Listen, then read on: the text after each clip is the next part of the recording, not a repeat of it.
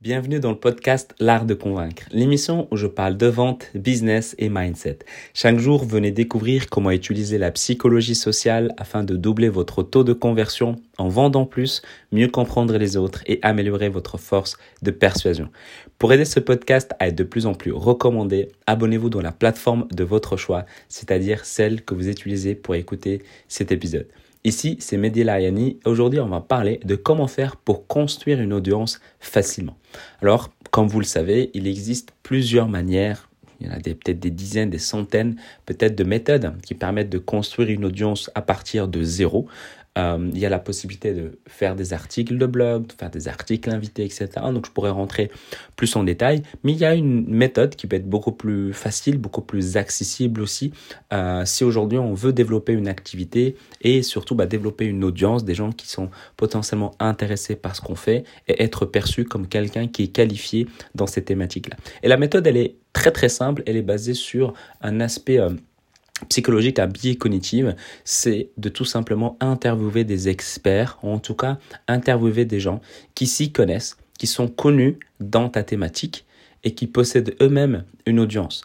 Et quand je dis eux-mêmes, c'est-à-dire qu'aujourd'hui, tu commences de zéro et tu as envie d'inviter des gens, je sais pas moi, dans des lives sur Instagram, bah, tu vas pas aller inviter tous les gens qui sont à plus de 10K ou 15K ou 20K d'abonnés sur Instagram. Tu es à zéro, bah, tu vas inviter ceux qui ont 100, 200, 1000, 1500. Et une fois que tu fais ça, bah, une fois que ça te permet de donner de la visibilité à ton compte, etc., ça te donne aussi un certain historique à, ton, à ton, ton, activité, à ton compte aussi, bah, tu peux te permettre bah, d'aller à ceux qui ont le double. Et puis tu fais ça pendant trois mois, par exemple quatre mois ou cinq mois. Donc à ce moment-là, tu vas faire tes interviews, ça te permet aussi de partager euh, la communauté des autres, c'est-à-dire que bah, tu vas faire des stories avec les posts de tes entre guillemets concurrents parce qu'en soi c'est des concurrents mais c'est c'est des gens qui possèdent une audience qui euh, qui font ce qu'ils font euh, et ça te permet de gagner en visibilité et surtout bah, tout le monde aime être interviewé, ça lui fait plaisir et donc proposer à ces gens-là des interviews, c'est peut-être la première fois euh, qu'on leur demande et qu'on leur propose une interview. Donc tu peux commencer par cette stratégie-là. Et une fois que de ton côté, tu commences vraiment à développer une audience, des gens qui amènent d'autres gens, etc., ben, tu peux te permettre d'aller plus loin. L'erreur que je vois souvent, c'est les gens qui sont, euh, on va dire, de zéro et qui, puis, euh, qui vont aller euh, interviewer des gens qui, qui ont des centaines ou des milliers d'abonnés. Moi, ça m'est déjà arrivé dans le podcast où j'ai invité bah, une personne, par exemple, qui est vraiment hyper connue, qui a une bonne audience, qui est vraiment très respectée dans la thématique. Elle m'avait dit que oui, ça l'intéresse, elle a envie de le faire. Puis après, elle a annulé parce qu'elle avait ses raisons, mais j'avais pas envie d'insister. Bah, c'est des choses qui, puissent, qui peuvent arriver. Mais si j'avais fait une stratégie, bah, celle que j'ai continué tout simplement d'appliquer, parce qu'au début, on m'a accepté, je me suis dit, c'est quand même cool, mais si je continue, et je sais qu'en continuant cette même stratégie que je fais, qui est d'aller d'interviewer des gens qui sont dans ma thématique, qui ont une certaine communauté, mais c'est pas, on va dire, des influenceurs où ils ont des millions et des millions et des millions d'abonnés, bah, je vais faire en sorte, bah, petit à petit, d'amener le podcast à un niveau supérieur, que le podcast soit de plus en plus écouté, que les gens parlent du podcast, et puis à un moment donné, les gens voudront passer dans le podcast. Donc ça prend du temps, bien évidemment, c'est une stratégie qui prend du temps, mais ça permet de donner de la visibilité à tes concurrents, à ceux qui sont euh, dans ton business annexe. Il faut savoir que dans ton activité, ben, il y a également des activités annexes qui ne rentrent pas dans tes concurrents.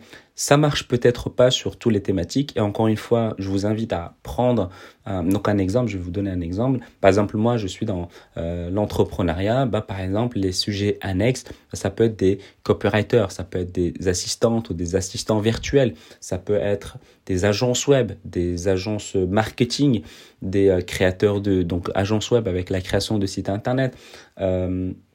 Ça peut être les gens qui font de, de, la prospection, ça peut être des closers, ça peut être, euh, ça peut être des graphistes parce que bah, ils ont la possibilité de créer un branding. Tout ça, c'est dans ma thématique. Donc si j'interviewe des gens dans ces thématiques-là, bah, je serai visible, peut-être respecté dans cette audience-là.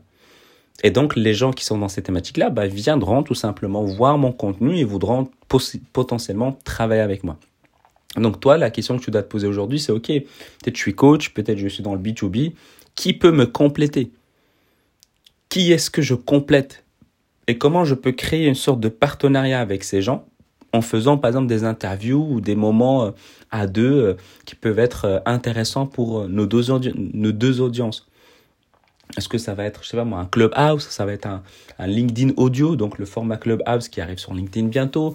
Est-ce que ça va être un live sur Instagram? Est-ce que ça va être un live sur TikTok? Bref, un format qui peut répondre à une demande par rapport à ton audience à toi. C'est vrai que c'est pas quelque chose qui est facile, mais c'est quelque chose que tu peux mettre en place. Et en faisant une interview par semaine, bah, après trois mois, bah, tu auras déjà beaucoup plus de visibilité. Les gens, ils vont te voir beaucoup plus souvent, donc ils vont commencer à s'intéresser de plus en plus à toi. Et ça va leur donner cette curiosité de vouloir s'abonner à toi, de consommer ton contenu.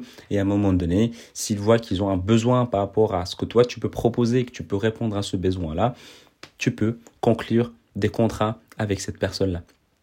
Et donc, c'est vraiment une stratégie qui est simple à mettre en place, qui est simple à comprendre, mais qui n'est pas, enfin, qui est simple à comprendre, facile à, à, mettre en place, enfin simple à mettre en place, mais elle n'est pas facile à mettre en place. Parce que envoyer des invitations à des gens, se prendre certainement des refus, faut l'accepter quand tu commences, tu dis ouais, on me refuse, c'est qui ces gens-là? Bah, Tu dois mettre ton ego de côté et tu dois continuer à, avancer. Le nombre de refus, j'en ai peut-être pas reçu énormément, j'ai reçu des vues, mais pas énormément de refus.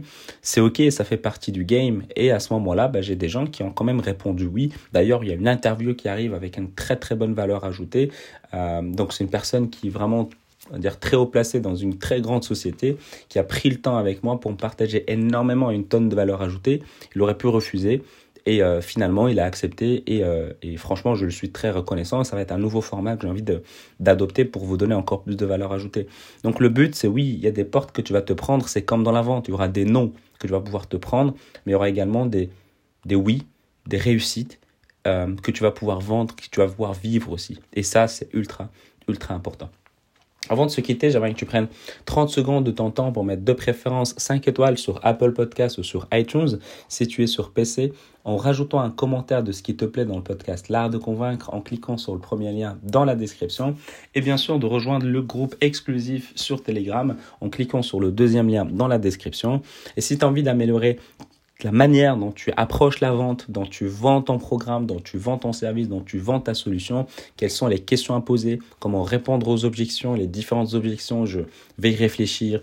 Je n'ai pas l'argent, euh, c'est trop cher, c'est est-ce que ça va fonctionner pour moi? Ce sont tous des objections qui sont tout à fait ok à l'idée de les recevoir, mais comment faire pour éviter de les avoir ou bien et ou euh, comment mieux les gérer pour justement contrer ces objections et pouvoir vendre tout simplement plus. Pour ça, bah, tu peux télécharger le livre sur le site l'artdeconvaincre.com slash livre. Et puis également, tu peux me suivre sur les réseaux sociaux, que ce soit sur LinkedIn ou sur Instagram. Mehdi Lariani, M-E-H-D-I-L-A-R-I-A-N-I. Et je te dis à demain et prends soin de toi.